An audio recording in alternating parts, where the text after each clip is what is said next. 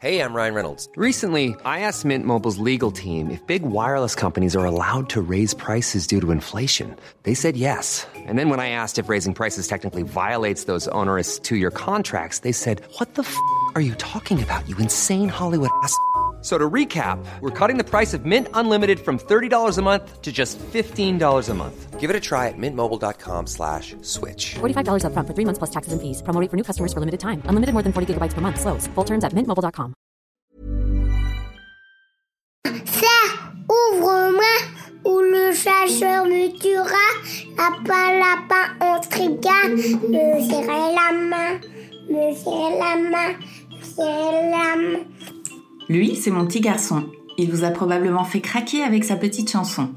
Moi, je suis Shane Love, une maman solo qui a décidé de partir à la rencontre des femmes du monde pour parler sans filtre de la maternité. Alors bienvenue à vous dans le tourbillon, le podcast qui parle de la maternité, la vraie, loin des filtres Instagram. Daniela a vécu une enfance violentée, loin de l'amour que l'on espère recevoir de ses parents. Elle grandit dans la solitude, transparente, et à 13 ans, quand sa petite sœur naît, Daniela est protectrice et la pouponne. Mais cette éducation sans sentiment va la marquer pendant des années, la persuadant même qu'elle ne voudra jamais devenir mère. À quoi bon s'il n'y a aucun bonheur? Plus tard, elle rencontre celui qui va devenir son mari. Lui souhaite devenir papa et la rassure sur ses doutes quant à sa maternité. Daniela accepte et ce projet de devenir mère devient obsessionnel pendant les six mois où les nombreux bâtonnets affichent négatif. Daniela est finalement enceinte et va vivre sa première grossesse dans le stress, son accouchement va être intense, puis elle va débarquer dans la maternité, la vraie, celle dont personne ne lui a jamais parlé. Celle des nuits courtes, des crevasses, des pleurs de bébé. Elle met sa vie entre parenthèses pour sa fille et ne pensait pas refaire un autre enfant un jour tant elle était épuisée. Mais un bébé vient se loger par surprise et ce petit garçon plus calme va la réconcilier avec l'accouchement et la maternité. Trois ans plus tard, elle vivra à nouveau l'expérience de l'accouchement, cette fois-ci sans péridurale.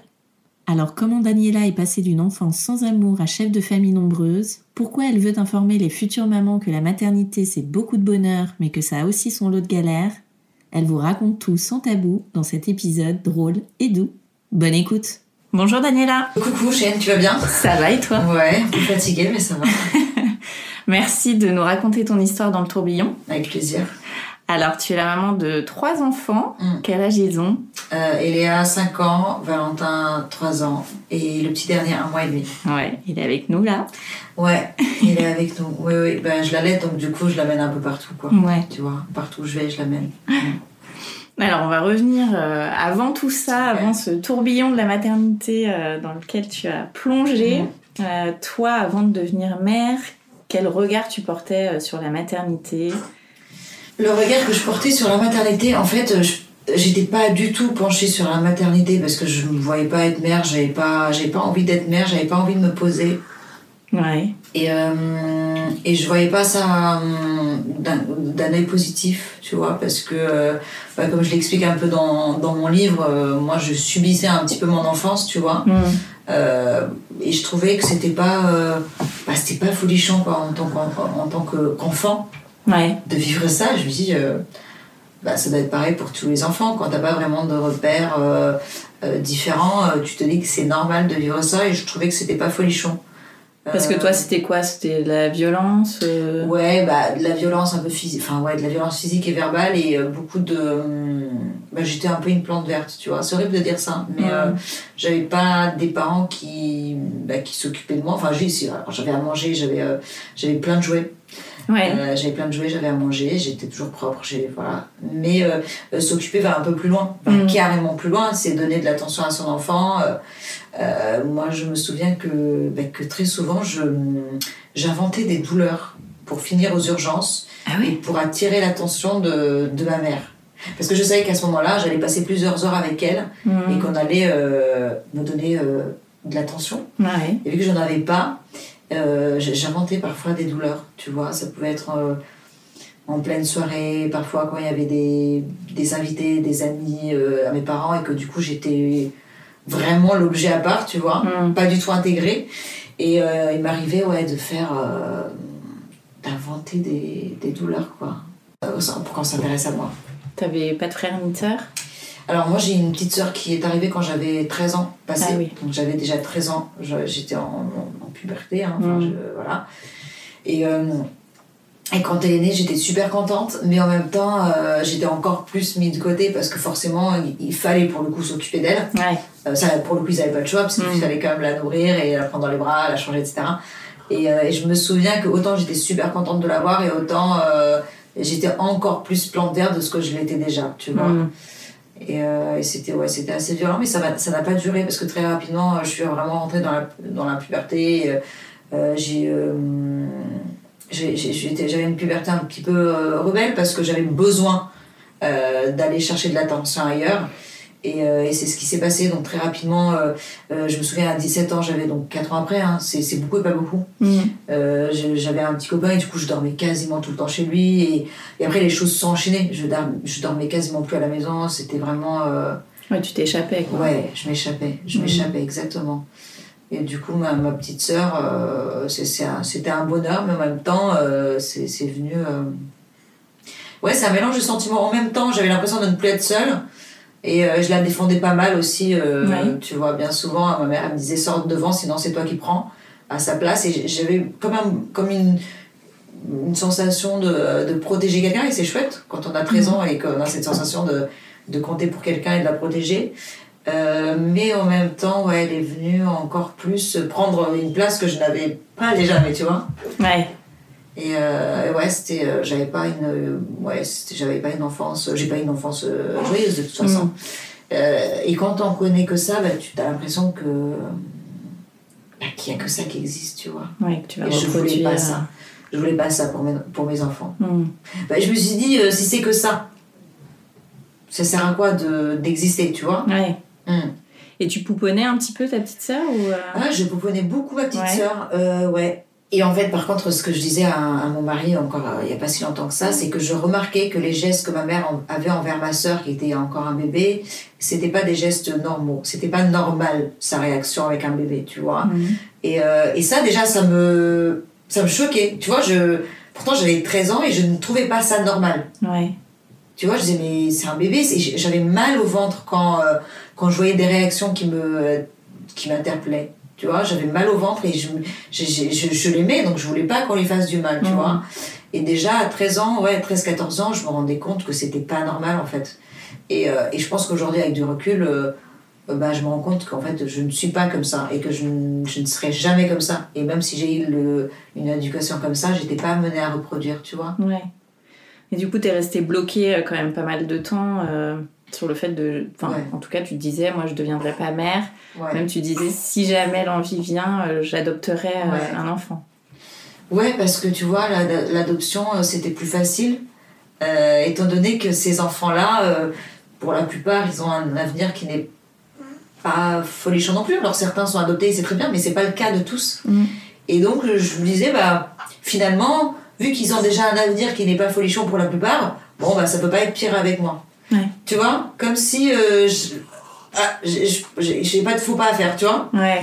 alors que son propre enfant, c'est- c'était pour moi le euh, des vraies responsabilités. euh, C'est tout dépendait de moi. Je sais pas comment t'expliquer. C'est-à-dire que j'avais trop trop peur de reproduire la même chose, quoi. Mhm.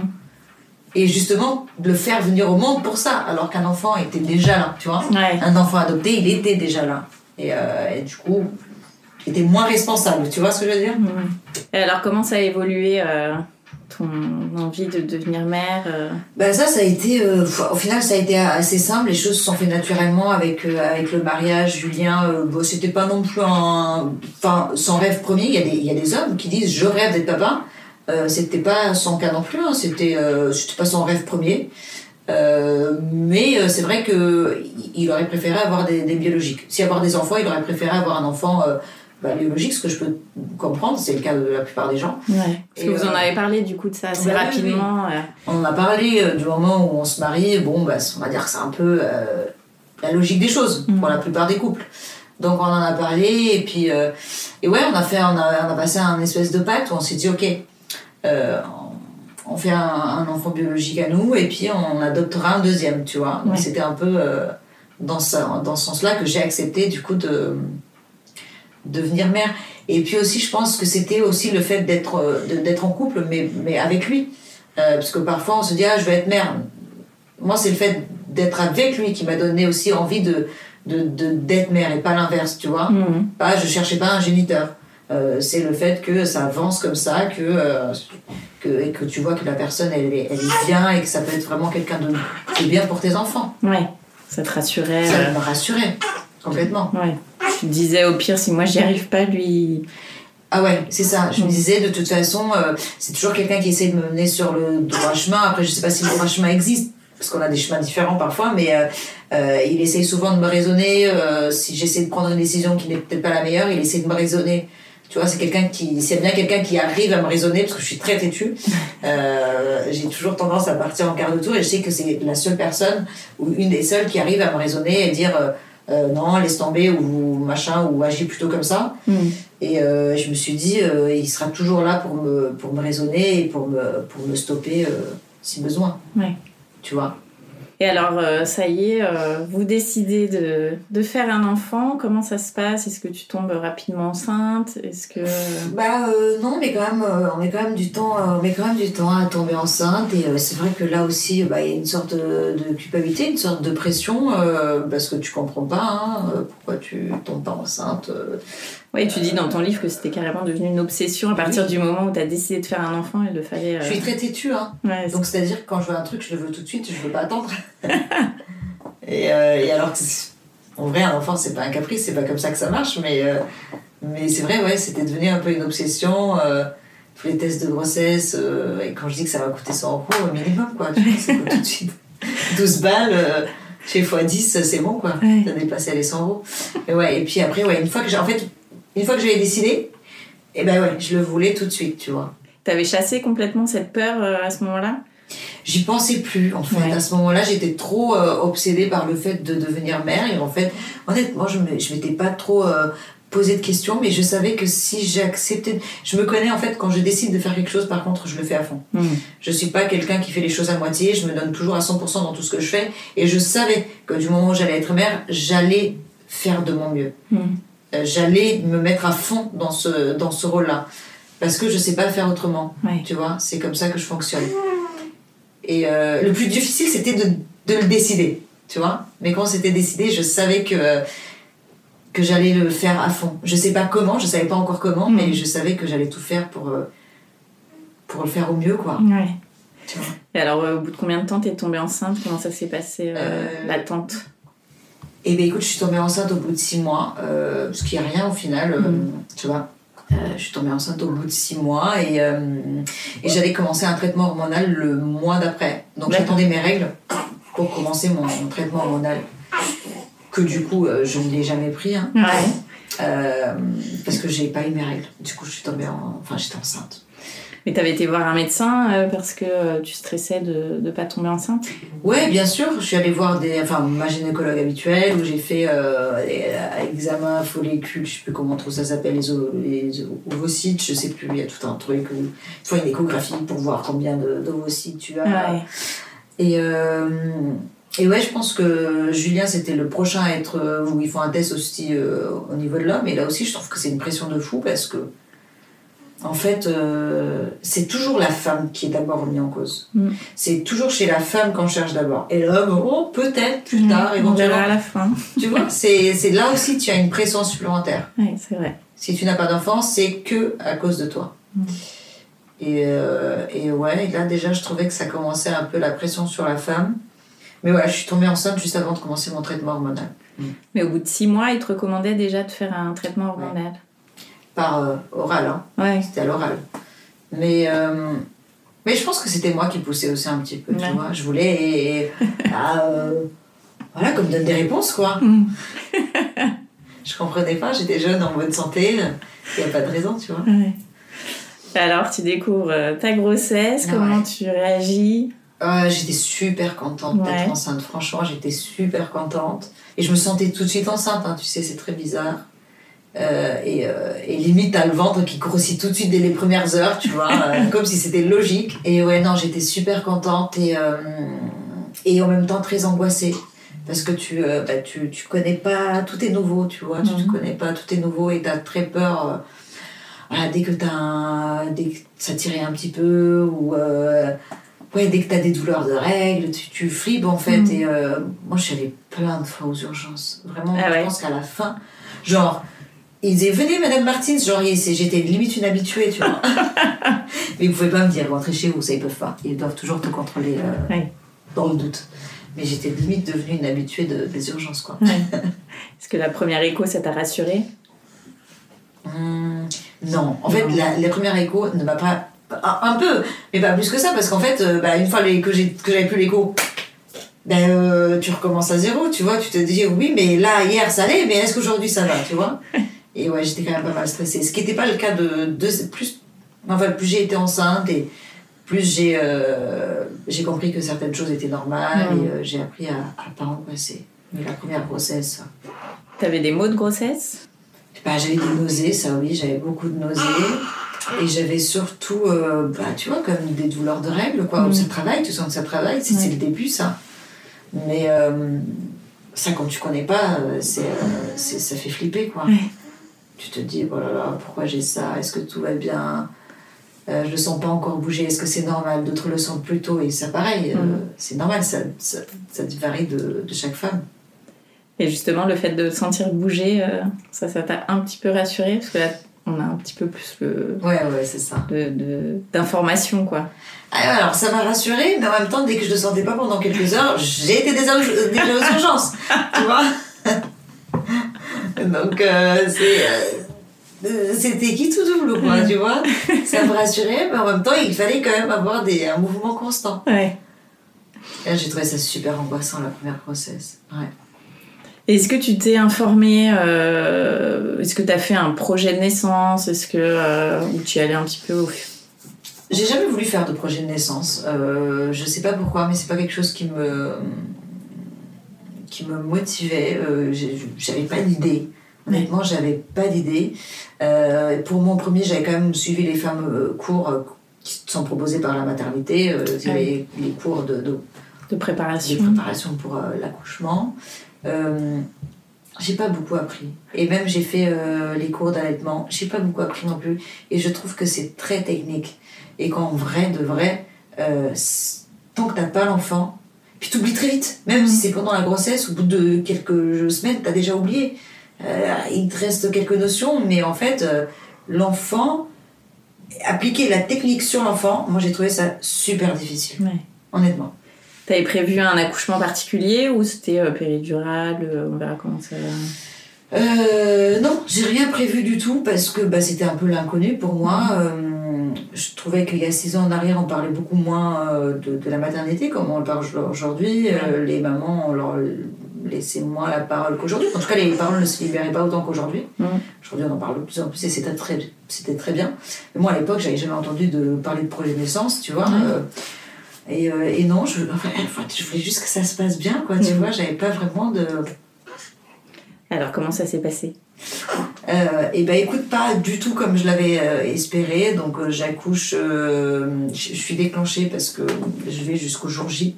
Et malheureusement, euh, on, on va le jour J, donc à 41 semaines, et euh, pour un contrôle, parce qu'à chaque fois tu vas le jour J. Et, euh, et en fait, ils se rendent compte que Elia ne bouge pas trop.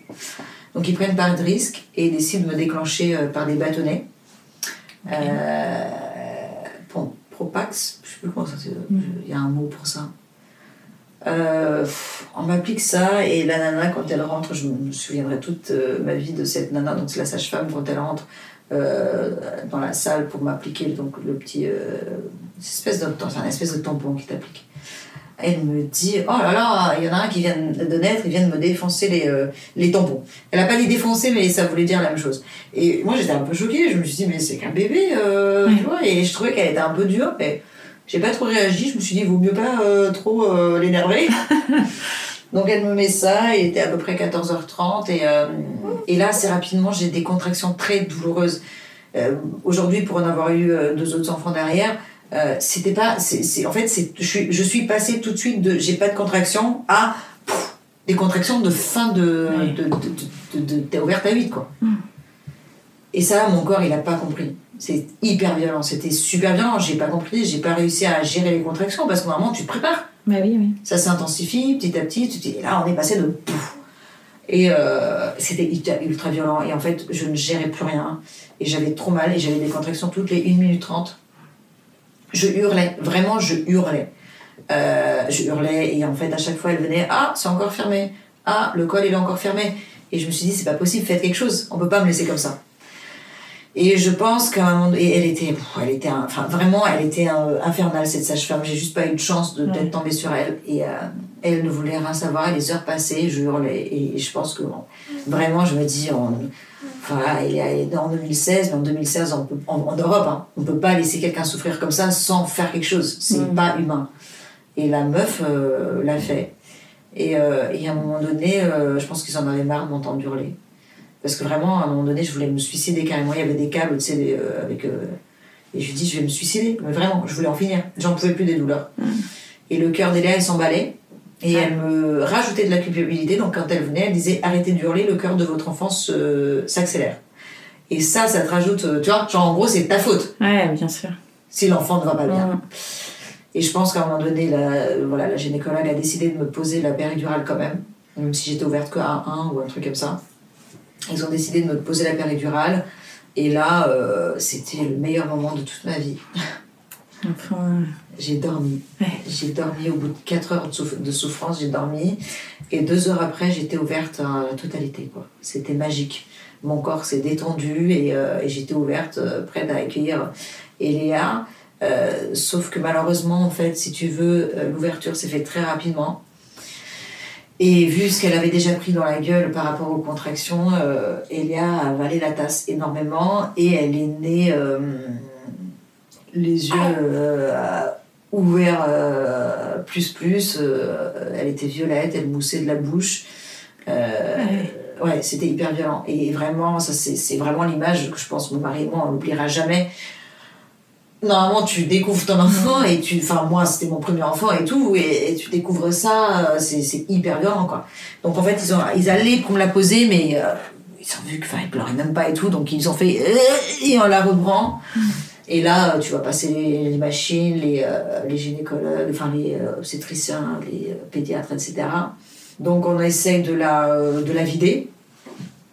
Mais, euh, mais voilà, elle, avait besoin d'être liée, enfin de, de, de partir en néonatologie, donc elle est partie immédiatement. Ça a été hyper, fru- enfin ça a été hyper euh, euh, violent pour nous. Mm. Autant pour son père que pour moi. On a eu très peur de la perdre, c'est notre premier enfant. Et je pense que même si c'est pas ton premier enfant, on n'est jamais ouais, euh, prêt à vivre ça, quoi. On m'a pas préparé, en fait. Je pense qu'on ne l'est pas. Mais, euh, ouais, c'était hyper, hyper violent euh, d'être séparé de son enfant et d'avoir cette peur de la perdre et tout. Bon, heureusement, ça n'a pas duré très longtemps. Euh, ça a duré trois jours qu'elle restait en dermatologie. Mais t'as pu l'avoir. euh, Ouais, j'y allais tout le temps. J'y allais tout le temps pour l'allaiter. Il m'appelait en pleine nuit quand elle avait faim. Ça a été très difficile la mise au sein parce que bah, elle avait aussi eu des biberons forcément. Euh, donc la mise au sein était très compliquée. Elle s'est énervée et puis c'était un bébé qui était énervé. Elle était énervée. Tu sentais que ça était énervé parce qu'il s'était passé.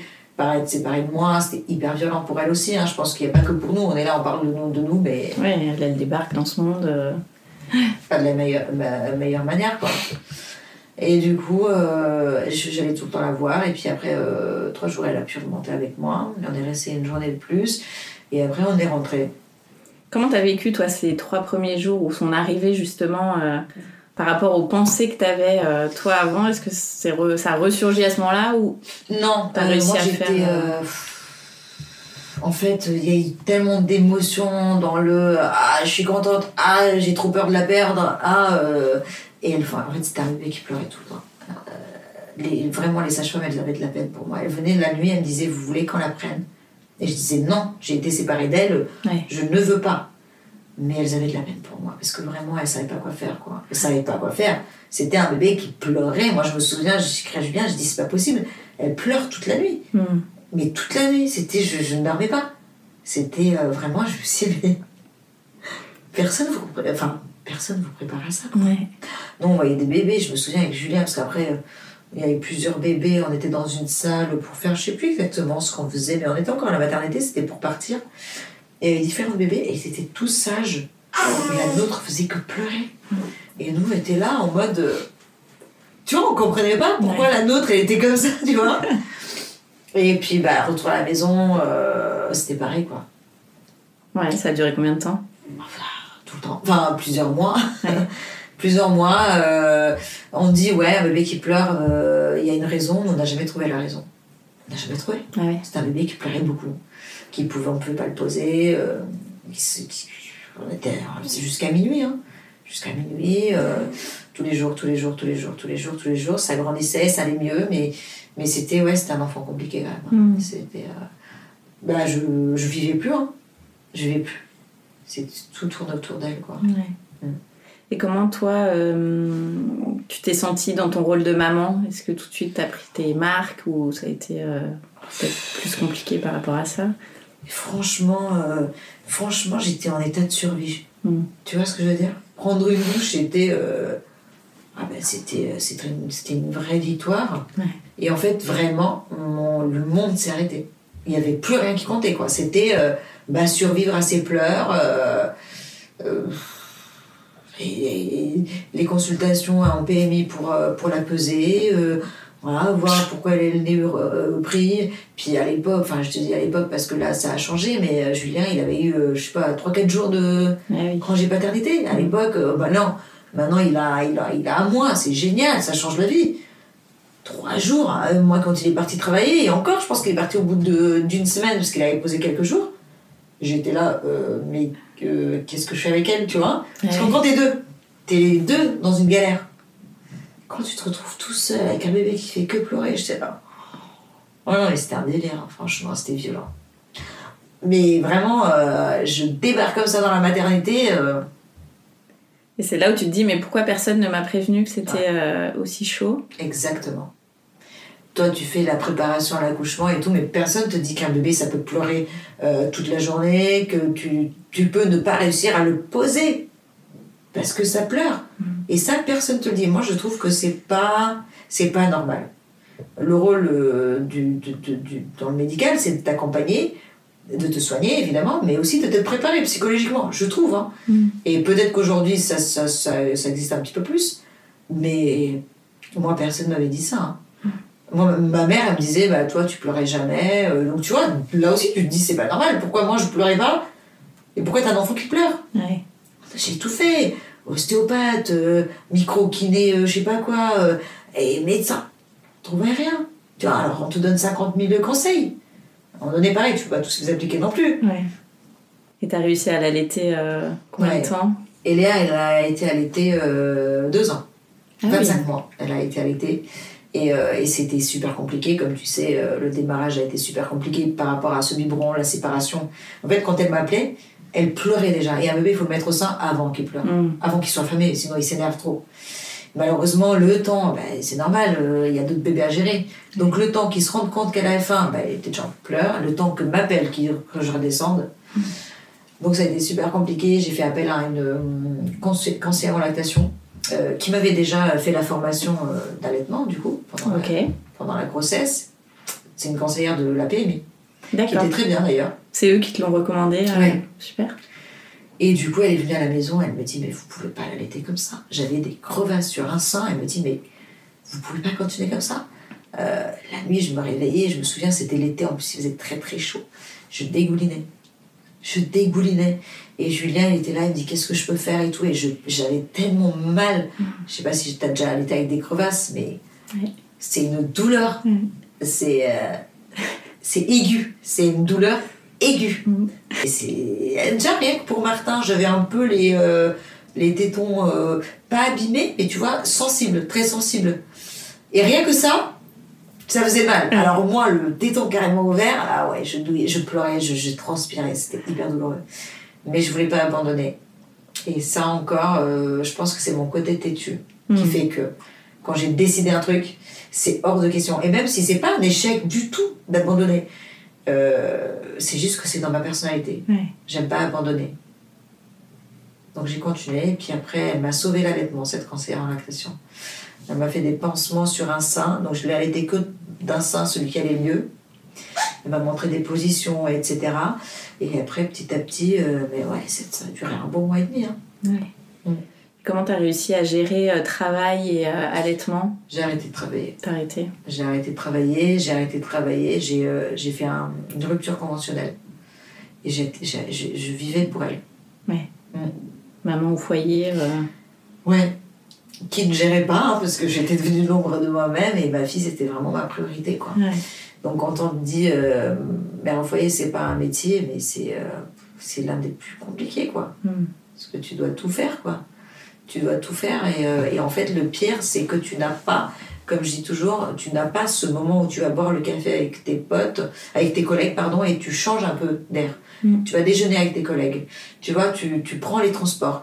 Là, voilà, c'était dans ta bulle de, euh, de bébé, bébé, bébé, bébé, et c'est ça qui est dangereux. Mm. Et c'est pour ça que certaines mamans euh, peuvent faire des, des baby blues. Bon, ça, c'est commun, mais des dépressions postpartum. Et c'est compliqué. Il faut pas, faut pas se mentir, c'est très compliqué. Et alors là, donc, euh, tu, c'est ta, ta première, euh, ton premier enfant, euh, ton entrée dans la maternité. Est-ce que tu repenses à ton enfance, la façon dont toi, tu as été élevée, ce qui te faisait peur Moi, j'ai pas, j'ai eu pas mal de moments où vraiment j'étais contente que, que, bah, que ma fille ne soit pas euh, la fille de ma mère. Je sais Mm. pas comment t'expliquer. Et souvent, je disais à Julien, mais, oh, mais, mais elle serait morte si ma, ma mère, si c'était moi, sa mère, et ben elle serait morte. Ouais. Elle l'aurait tuée. Tu vois? Et je pense, et là je me dis, mais en fait, indirectement, je pense qu'un bébé, c'est fou, hein, mais je me dis, je ne pleurais pas. Donc j'étais un bébé euh, qui faisait ses nuits tout de suite, qui ne pleurait pas, qui ne dormait pas. Et je me demande si un bébé ne. Enfin, tu vois ce que je veux dire? C'est s'il n'a pas un truc irrationnel qui dit, mais si tu pleures ou si t'es trop relou, trop te demande, tu meurs. et je pense qu'un bébé, il a cet état de, de survie. et euh, et c'est pas possible. Plein de fois, je me suis dit, mais mon Dieu, mais heureusement que c'est moi ta mère ouais. et pas quelqu'un d'autre, pas quelqu'un comme ma mère, parce que tu. euh, bah, tu serais morte, morte, je pense, tu vois. Donc là, tu as compris que tu n'étais pas comme. euh, Ouais, Comme tes ouais, parents, ouais, en j'ai compris que j'étais pas comme. euh, rien que le laisse-la pleurer, j'en étais incapable. mm. J'en étais incapable, j'ai toujours été incapable. Euh, à part vraiment quand j'étais à bout et que je, je pouvais avoir pour le coup un geste violent, je la posais et, euh, et, je, et je fermais la porte. Et je revenais quelques minutes après, après avoir été plus calme, tu vois. Parce que vraiment, quand tu passes tous les jours, tous les jours, des heures accumulées avec un bébé qui pleure, où tu fais des kilomètres dans ta baraque, euh, ouais, c'est ça, tu, ça peut être dangereux. Mm. Psychologiquement, euh, faut faire gaffe, quoi. Ouais. Ça n'arrive pas qu'aux méchants, hein, de péter sûr. un câble. Ouais. C'est hyper dangereux. C'est pour ça qu'il faut tout le temps être en alerte. Mm. Ne pas se dire je vais réussir, je vais réussir, je vais. Non, je tiens, je tiens, je tiens. On n'est pas des. euh, en vrai, on n'est pas des, des Wonder Woman, hein. Mm. Et on est des, des êtres humains vivants. Et, euh, et alors toi, donc, euh, vous aviez fait ce pacte, euh, on en Ouais. fait un biologique et on en adopte un. Où est-ce que vous en êtes euh, de ce pacte après que tu sois devenue maman une première fois? On a décidé de ne pas en adopter, surtout moi. Premièrement parce que, pareil, quand- enfin, moi j'ai fait un petit peu des recherches par, par rapport à ça. Pareil, quand tu es déjà mère, c'est plus compliqué d'adopter, que c'est très long. Et surtout, je me suis rendu compte qu'on pouvait en fait faire autrement, tu vois. Mhm. Euh, qu'on pouvait ne pas reproduire et surtout que bah, les enfants, ils n'étaient pas tous malheureux. Euh, moi, mes choses, enfin, je vois mes enfants, je peux parler que des miens, bien sûr, mais ils sont méga heureux. Je vois Eléa, euh, voilà, c'est un enfant, c'est- un bonheur, c'est un soleil. Elle est heureuse de vivre. D'ailleurs, elle va te dire les méchants n'existent pas. Tu vois, et c'est merveilleux quand elle te dit ça. Elle dit Mais non, maman, tu mens, les méchants n'existent pas.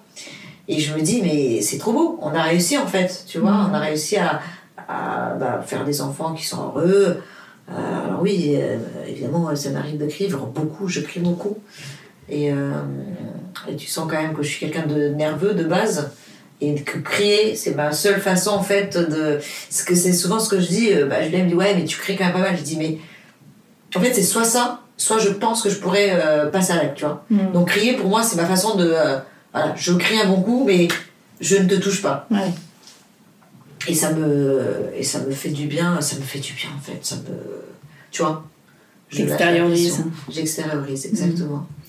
Donc tu te dis, euh, plus question d'adopter, euh, on va en refaire d'autres. Ou après, tu te Ah, dis, euh, j'en fais juste un et. Bah, en fait, à la base, Eléa nous avait vaccinés. Mm. C'est horrible ce que je vais te dire, mais c'était tellement dur de la voir comme enfant. C'est-à-dire, on l'aimait énormément. Euh, que déjà, même, euh, je pas, euh, j'imaginais pas que je, que je pouvais aimer un deuxième aussi fort. Mais surtout, euh, elle était dure. Mm. Vraiment, elle était dure. On pouvait pas faire de restaurant, on pouvait aller nulle part, on pouvait, on pouvait rien faire. C'était vraiment un enfant qui, qui pleurait. Ça a continué. Et puis, même, je me souviens quand elle a fait ses un an, elle a fait au Portugal, un an, tu te dis, ça va. On a fait des tours de rôle d'or. On allait à tour de rôle, la balader d'or, parce qu'elle tenait pas en place. Parce que. Ah non, elle, elle, elle était vraiment difficile. Vraiment, vraiment. Mm. Et du coup, on s'est dit, mais euh, ah, c'est ça les enfants? Non, tu vois, on peut pas. On va pas survivre. Et en fait, euh, bah, Valentin, il est venu euh, en vraiment surprise. Vraiment méga surprise, quoi. On a mis, je pense, un petit peu de temps à s'y faire, à cette idée-là. C'était pas hors, c'était hors de question euh, qu'on avorte. Hein. Ça, c'était la question ne s'est jamais posée. Ouais. euh, voilà. Euh, mais ouais, c'était surprise. Et puis, et puis quand, euh, enfin moi, euh, surtout moi, quand j'ai su que c'était un garçon, euh, j'étais, ouais, j'étais encore plus contente, tu vois, parce que c'était cool quand même. déjà, je pensais qu'Eléa c'était un garçon, et puis là, quand j'ai su que c'était un garçon, j'étais super contente. Mm. Et en fait, Valentin est venu me réconcilier avec la maternité. Déjà dans l'accouchement où ça a été où ça a été super. Ouais. C'était vraiment un bel accouchement. T'avais fait une autre préparation Du tout. Non Pareil, euh, j'ai une péridurale à 4. J'ai eu un décollement des membranes par contre, parce que pareil, le col euh, béton, Ouais. décollement des membranes, perte des os, décontraction normale. Voilà, euh, pause de péri après, euh, ouais, à 4, 4 et un super accouchement avec, euh, avec un super accouchement en fait, et un bébé euh, qui faisait que manger, dormir. Tu vois, Hyper calme. Tu te dis, euh, est-ce qu'il est normal, quoi Mais vraiment, parfois, euh, je disais à Julien, il est normal. Je lui disais, je sais pas, pose la question à son médecin, tu vois. Puis on me pose la question, je sais pas, tu vois. Il dormait tellement que euh, Eléa ne dormait jamais. Ouais, C'était l'extrême opposé. Exactement. Ils sont d'ailleurs l'extrême opposé. Ah Les deux sont les opposés l'un de l'autre. C'est un Mm. truc de fou. Et en fait, ils se ressemblent à ce qu'ils étaient bébés. Généralement, on change pas trop. Mm. Et ils se ressemblent beaucoup. Et tu l'as allaité aussi euh, longtemps? Deux ans aussi. Deux ans aussi? Ok. T'as eu un co-allaitement au bout d'un moment? Non, euh, j'ai eu. euh, Non, du tout. J'ai arrêté d'allaiter Léa à 25 mois et j'étais enceinte de 3 mois. Ok, d'accord. Ouais, ça. J'avais de moins en moins de lait. Je pense qu'il y avait un rapport avec le début d'allaitement, de, de- début de grossesse. Quand je suis tombée enceinte, j'avais moins de lait, puis elle t'était plus que matin et soir. Et ça s'est arrêté natu- naturel- tout naturellement. Mm. C'était ok pour moi. Ok. Et alors là, te voilà maman de deux. Mm. Est-ce qu'il y a des choses euh, que tu découvres aussi euh, Bah, je découvre qu'un bébé, ça, ça peut être sage, ça peut dormir et manger. Euh, donc déjà, ah, waouh Et euh, je découvre qu'on peut se doucher et se maquiller quand on a un nouveau-né. je connaissais pas ça. Et je découvre aussi qu'on peut aimer à l'infini parce qu'au final, euh, j'avais peur de ne pas l'aimer autant et, Mm. euh, et, euh, et tu, tu, tu l'aimes en fait. Ouais. J'avais mis quand même quelques heures en fait à... C'est très bizarre, comme si on ne se connaissait pas lui et moi, tu vois. J'ai mis quand même quelques heures alors que pour Eléa, ça a été tout de suite très très fort Mm. lui et moi, bah, on a eu ce besoin un peu de faire connaissance, tu vois. Mais bon, tout ça, c'était la connaissance était faite très rapidement au bout de quelques heures. Et, euh, et ouais, j'ai surtout appris que, que, que- que- qu'un bébé pouvait être autrement. Mm. Et ça m'a beaucoup réconforté avec la maternité, tu vois. Ouais.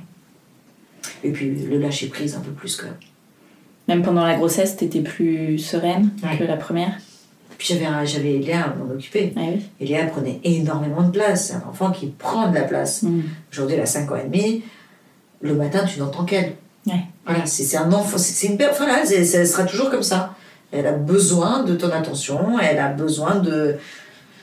Et, euh, et du coup, elle prenait de la place. Donc, si tu veux. euh, Puis j'ai beaucoup bossé aussi pendant cette grossesse-là. Et, euh, et au, au final, je, je donnais peu d'attention à cette grossesse, tu vois. Ah. Mm. J'ai, euh, elle est là, c'était. euh, J'étais tout le temps focus sur elle, quoi, Mhm. même dans, dans le ventre. Et Valentin, beaucoup moins. Ouais, beaucoup moins. Et alors, à quel moment est arrivé euh, ce petit chou, le troisième? Et ben Martin est arrivé euh, grâce à Valentin, parce que si Valentin n'avait pas été aussi sage, il n'y aurait pas eu Martin. Si Valentin euh, avait été comme Elias, ce serait mort, archi mort. Je pense que je me serais fait couper les trompes.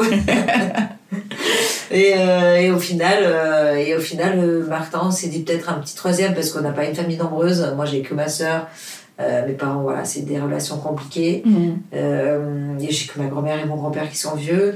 Euh, donc on s'est. Puis, puis lui, pareil, il pas une famille nombreuse. Euh, donc on, on voulait construire notre propre famille, tu vois. Et puis, enfin, surtout grâce à Valentin, on a, donné- on a eu envie de construire notre pro- propre famille. Et, euh, et on voulait- moi, je voulais pas tout de suite parce que euh, par rapport au Covid, ça m'avait un petit peu freiné, tu vois. Ah oui. Un peu cette euh, période un peu euh, anxiogène, Mm. honnêtement. Euh, je ne voyais pas accoucher avec le masque, et puis, euh, ah, la certitude du père, est-ce qu'il peut être présent et tout, je voulais pas. Mm. Puis à un moment donné, tu vois que ça traîne. Tu vois que le Covid, il dure quand même. Et que tu sais pas combien de temps, en fait. Euh, donc on s'est dit, ok, mais pas tout de suite. Mais voilà, on a, laissé, on a laissé faire les choses. Et puis il est arrivé plus, plus vite que, que prévu en même temps. Mais, mais c'était ok. Euh, c'était ok. Et, euh, et voilà, et j'ai vécu une grossesse où j'ai beaucoup, où pareil, un peu comme Valentin. Euh, mais c'est dans ma nature, tu vois, je m'arrête pas. j'ai bossé jusqu'au dernier jour. Ouais. J'ai bossé jusqu'au jour où je suis rentrée dans la maternité. J'avais euh, une, une, une collab avec, euh, avec Cheers. Ouais. J'ai honoré ma, ma collaboration jusqu'au dernier jour. Vraiment, j'étais en train d'échanger des mails et tout, et des validations de contenu et tout. Et, et ouais, j'ai bossé jusqu'au dernier jour. On a... Et même après, je, je me suis laissé quelques jours, mais assez rapidement, pareil, euh, j'avais des dates de prévues que j'ai euh, pas voulu décaler. Mm. Et euh, mais ouais, une grossesse où je me suis pas arrêtée. Vraiment pas. Et alors, l'accouchement s'est bien passé? Alors l'accouchement, euh, euh, c'était pas passé comme je l'attendais. En fait, j'ai pas eu le temps d'avoir la péridurale euh, du tout. Ah, Enfin, moi, pour moi, en fait, euh, ça a été déclenché aussi pareil par des. euh, pour- cette fois-ci avec des ballons, des espèces de ballons qui posent un à, à l'intérieur de l'utérus et l'autre à l'extérieur pour venir euh, ramollir le col. ok. Parce qu'encore une fois, on fait face à un col qui est hyper euh, euh, dur et qui ne lâche pas l'affaire. Donc on est allé pareil jusqu'au terme. Et j'étais ouverte à un, euh, mais j'avais pas des contractions euh, qui agissaient sur le col. Et du coup, on a, on a, j'ai été déclenchée pareil. Et en fait, euh, ils m'ont dit les ballons vont tomber quand vous allez être ouverte à 2-3. Et les ballons ne sont jamais tombés. Donc en fait, euh, je, je, je comprenais pas, j'avais mal. Mais je gérais mes contractions, tu vois. Vu que Oui. c'est mon troisième, je sais les gérer. Oui. Je connais la douleur. C'était plus une surprise. Là. Exactement. Tu les connais. Sauf qu'à un moment donné, je gérais plus. Et à un moment donné, je commence à crier. Parce que j'ai besoin de crier et de pousser. Et en fait, euh, il venait pour me mettre la péri et la nana, la sage-femme, elle fait euh, Il y a la tête. Ah oui. Et l'autre, elle fait Quoi? Il y a la tête. Et là, je m'accroche à elle et je pousse. Et là, à moitié dehors. Enfin, je suis même pas allongée. Enfin, tu vois, c'est. J'ai eu mal comme jamais j'ai eu mal dans toute ma vie. Ça a été hyper intense. Alors, oui, ça ne dure pas longtemps. Ouais. Mais euh, je me suis dit, je vais mourir. Je ne tiendrai pas. Mon corps va lâcher, je vais mourir. Encore une fois. Et, et là, tu comprends pas. Quand tu demandes de l'aide, j'étais là, je disais, aidez-moi. Et en fait, personne t'aide. Ben, c'est trop tard, madame. On peut pas t'aider. Et- Et t'as une douleur où vraiment c'est. Et moi, j'étais pas préparée. Parce qu'en fait, quand tu fais le choix de ne pas accoucher euh, sous péridurale, tu te prépares. Mm. Et tu sais où t'en es. Mm. 5, 6, 7. Ok, madame, c'est le moment. Tu t'y prépares. Et là, encore une fois, je suis passée de. Bah, euh, je suis pas ouverte à plus de 2, 3. Ah, la tête est dehors. Tu vois? Les- les- Tu vois le, le truc, quoi. Ouais. Donc, ouais, là, c'était. Je me suis dit, mais pourquoi personne m'aide? Encore une fois, donnez-moi le masque. Je voulais le masque. Ah oui. Le gaz hilarant. euh, Mais ils peuvent pas te le donner. Parce que tu dois être consciente pour bosser. mm. Et euh, c'est intense. hein. Franchement, la douleur est. Je m'attendais pas. Mais parce que je m'attendais pas. Les femmes qui font le choix, euh, c'est autre chose. Tu t'y Mm. prépares déjà pendant 9 mois. Tu sais à quoi ça peut ressembler. Je me suis jamais intéressée à ça. Tu vois? Et Et, euh, et- boum, et donc j'ai poussé deux fois, donc une fois à moitié comme ça, et une fois euh, les jambes déjà, une fois déjà allongées. euh, donc ça c'était là. J'ai poussé deux fois. Vraiment j'ai poussé deux fois. Et donc, euh, et pareil, personne me dit comment je pousse, parce que c'est la nature, tu pousses. Ouais. En fait, avec la, la péridurale, on te dit poussez, Oui. arrêtez, poussez. Et on me le pose sur moi et, et je pleure. Mais en fait, je pleure, je pleure pas parce que je suis contente de le voir, je pleure en mode c'est fini, je suis vivante. tu vois, j'étais trop contente d'être vivante, je te jure, parce que je pensais que j'allais mourir à tout moment. Mais vraiment, je pensais que j'allais mourir. Et en fait, tu ne meurs pas, c'est ça qui est bizarre. Mon corps ne lâche pas. Et j'étais là, je pleurais, et il était là, il disait, et oui, oui, il est là. Il pensait que je pleurais pour mon fils, mais en vrai, non. J'arrivais même pas à le tenir, tu sais, j'étais là. Et lui, il faisait des petits bruits, je l'entendais, il était tout mignon. Il cherchait mon regard, mais moi, j'étais pas là, en fait. Et j'étais pas là, j'étais pas, j'ai pas été là pendant un moment, parce qu'après, euh, je pense que j'ai dû le regarder, je me souviens même plus. Et puis après, il fallait quand même, euh, bah, il avait quand même avalé un petit peu de liquide, parce que ça a été rapide. Ouais. Donc on l'a un peu vidé, ça c'est mon mari qui l'a vu, donc on l'a vidé. Et, euh, et après il fallait me recoudre parce que je m'étais quand même arraché pas mal. Et, euh, et là, là on m'a mis du gaz par contre, Ah oui, oui. parce que là ça se fait mal. Ouais, ça pique. c'est le moins qu'on puisse dire. Et, euh, et déjà pour enlever le placenta quand même, déjà ça fait... ah oui, just pas grave. tu vois. Ouais. Mais et après ils m'ont mis le masque et, c'est après que j'ai pu que j'ai pu euh, mais tu vois pour Valentin il n'y a pas eu tout ça on s'est regardé on me l'a sorti on s'est regardé on l'a posé sur moi et on me l'a plus enlevé tu vois Mm. on me l'a enlevé après mais j'ai pu tout de suite profiter de lui Euh, là pareil il avait avalé un peu de liquide parce que ça a été rapide bon on me l'a mis un peu mais il fallait quand même le, le prendre et il fallait me recoudre et j'avais trop mal donc il fallait mettre le masque donc je l'avais pas sur moi en fait tu Ouais. vois donc si on me pose la question, euh, mille fois la péridurale. Mm. Mille fois. Parce que tu... Je dis tu, je parle de moi. euh, ça s'est fait sereinement. J'étais consciente euh, de A à Z. Et j'ai pu vraiment profiter de ce regard avec lui. J'ai pu profiter pendant qu'on était en train de me recoudre. Je l'avais sur moi. Ouais. Tu vois, tout s'est fait. euh, C'était beau. Pour les autres deux, c'était c'était trop express. Ouais. Puis il y a eu des petites complications. euh, Ouais. Du coup, euh, ouais. Est-ce que tu as senti que tu récupérais plus vite en revanche euh, après? Ça, c'est une question qui est revenue souvent et en fait, non. Moi, j'ai j'ai- récupéré très vite pour les trois. Ok. La seule différence que j'ai remarquée, et je ne sais pas du tout si c'est un rapport, par contre, c'est que j'ai eu moins de. Les contractions, euh, les, les, les, tranches, les, les tranchées, Ouais. j'en ai eu quasi pas pour Martin. D'accord. Et pourtant, on m'a dit, tu vas voir le troisième. Et je ne sais pas du tout si c'est un rapport. Pour le coup, peut-être que je dis un truc comme ça dans le vent, je ne sais pas. Mais sinon, non, récupérer, j'ai toujours récupéré euh, très bien pour, euh, pour les trois. Ouais. D'ailleurs, je pense que j'ai mieux récupéré pour Valentin. Euh, Martin, je me souviens que quelques heures après, mais il paraît que c'est normal, hein, j'avais un peu la tête qui tournait. Je me suis d'ailleurs failli m'évanouir en allant aux toilettes. mais rien de. voilà, il fallait juste me reposer un peu. Mm. Non, j'ai. Et je pensais aussi, hein, et pourtant, euh, j'ai pas remarqué de. Tu vois. Ouais, de grosses différences. euh. Non, Et donc allaitement aussi euh, pour euh, est chou. allaité exclusivement, ouais, ouais. Ouais. Il mange bien, il a bien grossi déjà. Il dort bien, il est calme. Non, Non, là, il est tout calme, en tout ah cas. oui, parce qu'il est dehors. Mais Martin, il est comme Eléa. Ah oui Ils sont pareils, les deux. Ils sont pareils. Ouais, ils sont pareils. Et souvent, je dis à Julien, heureusement que j'ai déjà vécu une fois. Que je sais. Quand tu sais, tu le vis différemment. Tu vois Mm. Mais je me dis, euh, une maman qui vient d'être maman pour la première fois, qui tombe, comme un- qui tombe sur un bébé comme Martin, euh, c'est dur, quoi. C'est dur, c'est dur, c'est dur. Ouais, ouais. À part dehors, mais dès qu'on est à la maison, euh, Elia, pour le coup, même dehors, hein. même dehors, c'était Mm. compliqué. Mm. Il fallait que ça, là par exemple, ça, ça aurait été impossible. Il fallait que ça roule. Ouais. Il fallait que ça roule. roule. Euh, lui, c'est quand il est dedans. Je lui ai dit, ouais, il est peut-être allergique au chat. Je lui ai dit, non, euh, impossible, il a rien d'autre, il a pas de symptômes. euh. Mais ouais, il est pas calme du tout, il pleure beaucoup aussi à la maison. Mm. Je n'ai pas trouvé de raison pour la grande, donc euh, je ne trouve pas de raison pour lui, surtout que tu vois, dehors, ça va. Ouais, Euh, ça c'est pour faire croire que vous mentez. Si je te jure. Et puis ça grandit et ça passe. Ouais. Et alors, euh, devenir maman de trois, quand on fait tout ton parcours là, euh, toi qui voulais pas du tout d'enfant, qui avait trop peur, maintenant maman d'une famille nombreuse, hein, parce que. Tu te rends compte Mais oui, on est famille nombreuse. Ouais.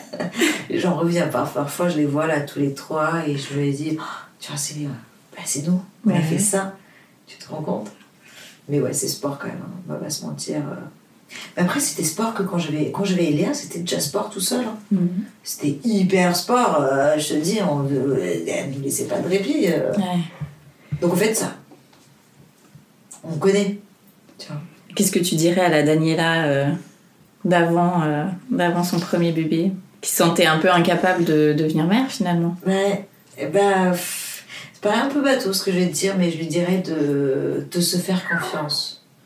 C'est, on a beaucoup de mal à se faire confiance. On a Mm. beau parfois nous dire fais-toi confiance, fais-toi confiance, mais c'est le plus difficile, c'est de se faire confiance. À part d'avoir, euh, voilà, déjà, euh, des personnes qui ont beaucoup de confiance en elles, et, euh, mais, mais je pense que c'est rare, surtout dans la maternité.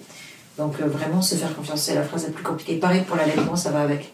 Faites-vous confiance, fais confiance à ton enfant. Parfois on se dit ah j'ai pas assez de lait. Faites confiance, demandez de l'aide. Ouais. Demandez de l'aide. Ton ostéo, un conseiller en lactation, parfois ça va ensemble. Et ça aussi, je trouve qu'on manque de- d'informations à ce niveau-là. Mhm. Parfois il y a un frein de langue, parfois il y a des positions, parfois il y a des tensions au niveau de la mâchoire, au niveau de, de la tête. Euh, et, et tout ça fait que tu peux avoir des, des crevasses. Euh, c'est pas appliquer des, des ouais appliquer de la crème c'est très bien mais il faut trouver la vraie raison pourquoi? Pourquoi il y a des crevasses? Il y a une Mhm. raison souvent il y a une raison derrière Alors justement, toi, tout ça, tu le savais pas. Donc, tu as écrit un livre, là, euh, qui vient de sortir. Euh, être mère, c'est que du bonheur ou pas. c'est ça Comment est né ce projet de livre? Euh, ce projet est né parce que j'ai été contactée par Léa, qui est une, elle a une, une agence de d'agents qui accompagnent les auteurs. Et ça, c'est c'est- c'est peu connu en France, ça existe beaucoup dans les pays anglo-saxons, mais en France, il n'y a pas beaucoup d'agences qui, qui, qui accompagnent en fait euh, les auteurs. Et, euh, et au final, euh, et au final, c'est très bien parce que le, le milieu de, enfin les maisons d'édition, il faut connaître. C'est un milieu bien spécifique. Quand tu ne connais pas, tu sais même pas comment les contacter. Ouais. Enfin, il faut avoir les adresses. Enfin, voilà, moi, c'était. euh, je voulais pas me lancer là-dedans comme ça à l'aveuglette sans connaître qui que ce soit. Et Léa, euh, qui me suivait, et sa belle-sœur me suivait sur Insta depuis plusieurs années, Mhm. m'a contacté, contacté comme ça au culot et m'a dit Daniel, est-ce que tu voudrais pas écrire un livre? Et moi, c'est un projet que j'avais, mais je ne savais pas comment m'y prendre. Vraiment pas. Euh, déjà parce que le français, c'est pas ma langue maternelle. Euh, je suis portugaise, j'habite au Luxembourg, ça fait euh, 12 ans que j'habite à Paris. Donc euh, il fallait que je sois accompagnée. Je tenais à l'écrire moi-même. Je tenais à ce que les gens qui le lisent se disent euh, on te reconnaît. Et ça, c'est ce qui revient tout le temps. Euh, avec des mots simples. Et, euh, et, euh, et, euh, et en fait, donc elle m'a contactée. Et j'ai ouvert son message, alors que j'en reçois plein hein, quotidiennement. J'en reçois des, des, des centaines, parfois des milliers. Et là, je, je l'ai ouvert. Comme ça, parce que parfois j'ouvre comme ça. Et, et c'est le 5 que j'ai ouvert. Et euh, j'ai dit, mais carrément. Et donc, on a fait un premier rendez-vous. Et. euh, Toi, tu savais que tu voulais écrire sur la Ouais, maternité. sur la maternité, mais pas le côté euh, instructif où on donne euh, voilà, des, où on, donne des façons de faire. Où, euh, je voulais pas, ça il y en a déjà assez, et je ne dis pas que j'innove quoi que ce soit, mais je voulais vraiment un livre où, euh, où on déculpabilise, où on montre qu'il y a plusieurs façons de faire, où on montre aussi les côtés négatifs de la maternité, les côtés compliqués en tout cas. Mhm. Et souvent, juste on dit, ah ben voilà comment on se sent euh, à trois mois de grossesse, euh, euh, voilà des conseils que vous pouvez avoir quand il pleure, voilà pour la- en l'emmailloter, voilà pour... Et en fait, je trouvais qu'il manquait de témoignages, de, de témoignages bah, moins roses, euh, moins bleu clair sur la maternité. Je trouvais que, qu'il manquait, à mon sens. Hein. Et, et voilà pourquoi, à mon avis, c'est un livre qui se démarque un peu et qui, qui, a, qui, qui a bien marché et qu'on qu'on s'étonne parce que c'est tellement. Moi, je ne m'attendais pas, il y a tellement de bouquins sur la maternité que euh, j'étais persuadée que ça allait se noyer parmi tous ces livres-là. Et au Mhm. final, euh, je pense qu'il se démarque parce que euh, beaucoup de mamans se reconnaissent. Et je pense que quand tu finis de lire le livre, euh, peu importe quel âge ont tes enfants, je pense que tu te sens plus légère dans ton rôle de mère et tu te dis, ah bah, finalement, c'est pas si mal que ça. C'est pas si mauvais ce que je fais. Et Ouais. au final, bah, je fais de mon mieux et c'est déjà pas mal, quoi. Oui, tu dis qu'en fait, c'est euh, le livre que toi, tu aurais aimé avoir avant de débarquer là-dedans et de... Ouais. J'aurais aimé lire, euh, j'aurais aimé lire ce qu'il y a là-dedans. J'aurais aimé lire que, bah ouais, qu'un bébé ça peut pleurer beaucoup et que t'as beau consulter qui tu veux, euh, tu ne trouves pas forcément le, le problème. Euh, dire que, que, que tu peux faire des dépressions postpartum sans te rendre compte Mm. et que c'est important de demander de l'aide parce que ça peut être dangereux euh, de rentrer euh, dans cette espèce de tourbillon, tiens, dans lequel tu, tu peux avoir du mal à t'en sortir, tu peux entraîner toute ta famille, euh, finir par divorcer, euh, finir par devenir l'ombre de toi-même et euh, Mhm. tout ça on n'en parle pas. T'en parles avec humour, en tout cas. C'est, euh, il y a une partie de ton histoire, il y a des témoignages. euh, on s'amuse beaucoup. bien quoi, en lisant. Ouais. euh. Il y a beaucoup d'humour dedans, déjà parce qu'avant j'ai écrit des pièces de théâtre humoristiques, Mhm. dont une d'ailleurs qui a fait le Festival d'Avignon, on a été produit dans toute la France et tout. Et euh, pour moi c'était important d'ajouter de l'humour dans des sujets sérieux. Mhm. Tu vois, quand tu dis euh, que tu as envie de jeter ton enfant par la fenêtre, il faut que derrière tu ajoutes de l'humour. Parce que sinon, on peut pas aborder certaines choses pour moi. hein. Euh, et ça peut être mal pris. Euh, donc pour pouvoir ajouter euh, certaines choses, il fallait euh, les prendre avec beaucoup d'humour. Et puis c'est moi, on se marre dans la vie de tous les jours, mais avec Julien, euh, bah, on tourne beaucoup de situations à la rigolade, quoi. Ouais. parce que ça aide. Tu vois, ça aide. Et alors, qu'est-ce que ça a changé chez toi, euh, la maternité? Moi, la maternité, je dirais que ça m'a rendue plus forte, euh, clairement. Euh, plus sage aussi, peut-être. Euh, plus réfléchie, euh, moins impulsive. Mhm. Euh, moins impulsive. Il y a plein de choses que je ne fais plus ou que je ne fais pas ou je me retiens euh, parce que j'ai des enfants et parce que j'ai pas envie que ça ait, ait des répercussions sur eux. Donc tout ce que je fais euh, a souvent un rapport avec mes enfants. Donc je réfléchis toujours, euh, ce qui n'était pas le cas avant. J'agissais et après je réfléchissais. J'ai encore un peu de ça, Ouais. mais moins, tu vois. Donc je dirais de la force, beaucoup de force. Beaucoup de force. Parfois, je m'étonne moi-même. Je dors tellement peu et je me couche toujours très tard parce qu'il y a toujours plein, plein de choses à faire.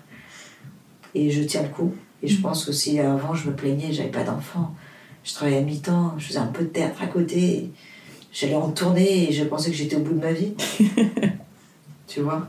Mais Parce que je pense que j'étais au, au bord de mes limites et que de devenir mère euh, te permet d'aller au-delà, bien au-delà de ce que tu croyais être tes limites. Et un petit quatrième, un de ces quatre, ou euh, la Écoute. famille est au complet? J'ai plus envie de te dire euh, jamais. parce que, euh, parce que j'ai. bah, parce que j'ai la preuve. La preuve. J'ai toujours dit jamais et puis finalement j'ai trois enfants. Donc j'ai pas envie de te dire euh, jamais. Euh, pour l'instant, euh, bah, déjà j'aimerais dormir. Une nuit complète. C'est un bon programme. Voilà. Donc pour l'instant, pas de quatrième, mais je ne dis pas jamais. Voilà. On va passer aux petites questions de fin d'épisode. Ok. C'est quoi pour toi être une maman parisienne? Une maman parisienne. Être une maman parisienne pour moi, c'est avoir une poussette euh, qui passe dans le métro. dans les portes du métro. Donc ça, il faut bien choisir sa poussette. C'est ça, être une mère parisienne. Et puis, euh, c'est surtout transporter le minimum. Moi, là, tu vois, je suis venue, j'ai deux couches, des lingettes et mes seins. j'ai même pas de body de rechange. Je suis une femme. Ah ouais? J'ai pas. Au pire, on le met dans, son, euh, dans sa combinaison et puis euh, on sautera dans un Uber, tiens. Voilà. Quel est ton lieu euh, kids-friendly préféré euh, à Paris? T'aimes bien aller avec tes enfants? Écoute, il y a un endroit qui a ouvert récemment qui est génial. Ça s'appelle euh, Palomano. Il Ça s'appelle Palomano. Je ne sais plus quel est l'arrondissement, faudrait regarder. Mais c'est super génial. Euh, en fait, c'est un monde pour les petits. T'as euh, dentiste, euh, euh, la cuisine, même un avion, euh, supermarché, et tout ça pour en miniature. C'est un endroit génial qui est surblindé. Il faut prendre rendez-vous et tout. Ah oui. Mais, et à côté de ça, tu peux t'asseoir, prendre ton petit café, des petits biscuits, tout est fait pour passer un moment avec, avec, avec tes enfants. Donc ça, c'est un endroit à noter. Ok. Et quels sont tes projets rien que pour toi et ceux prévus en famille? Des projets pour moi, rien que pour moi. Euh, reprendre le sport Mhm. en septembre. Dès qu'il va rentrer à la crèche, j'ai envie de reprendre le sport à fond. Comme j'avais fait juste avant de tomber enceinte de lui. Ça, c'est vraiment un projet personnel Mhm. auquel j'y tiens. Mais pas tout de suite, il faut se laisser le temps un peu. Oui. Oh, ouais, il a assez morflé le corps comme Ouais. ça. Et il continue de morfler. Et en famille? Écoute, en famille, le projet le plus proche, ça va être euh, de déménager en septembre. On réceptionne notre nouvel appartement. Ça sera, euh, ça sera une nouvelle aventure parce que bah, ça sera un appartement plus grand, euh, avec une chambre supplémentaire. Oui. Donc ça, ça va être un bel projet, un beau projet déjà. Merci beaucoup, Daniela. Merci, merci à toi. Un grand merci d'avoir écouté le tourbillon et si cet épisode vous a plu, n'hésitez pas à mettre un avis sur votre application podcast et à en parler autour de vous. Cela m'aidera beaucoup. Et pour que l'on puisse échanger ensemble sur tous ces sujets de maternité, abonnez-vous au compte Instagram Le Tourbillon Podcast. Et moi, je vous donne rendez-vous mardi prochain pour un nouvel épisode qui parle de la maternité, la vraie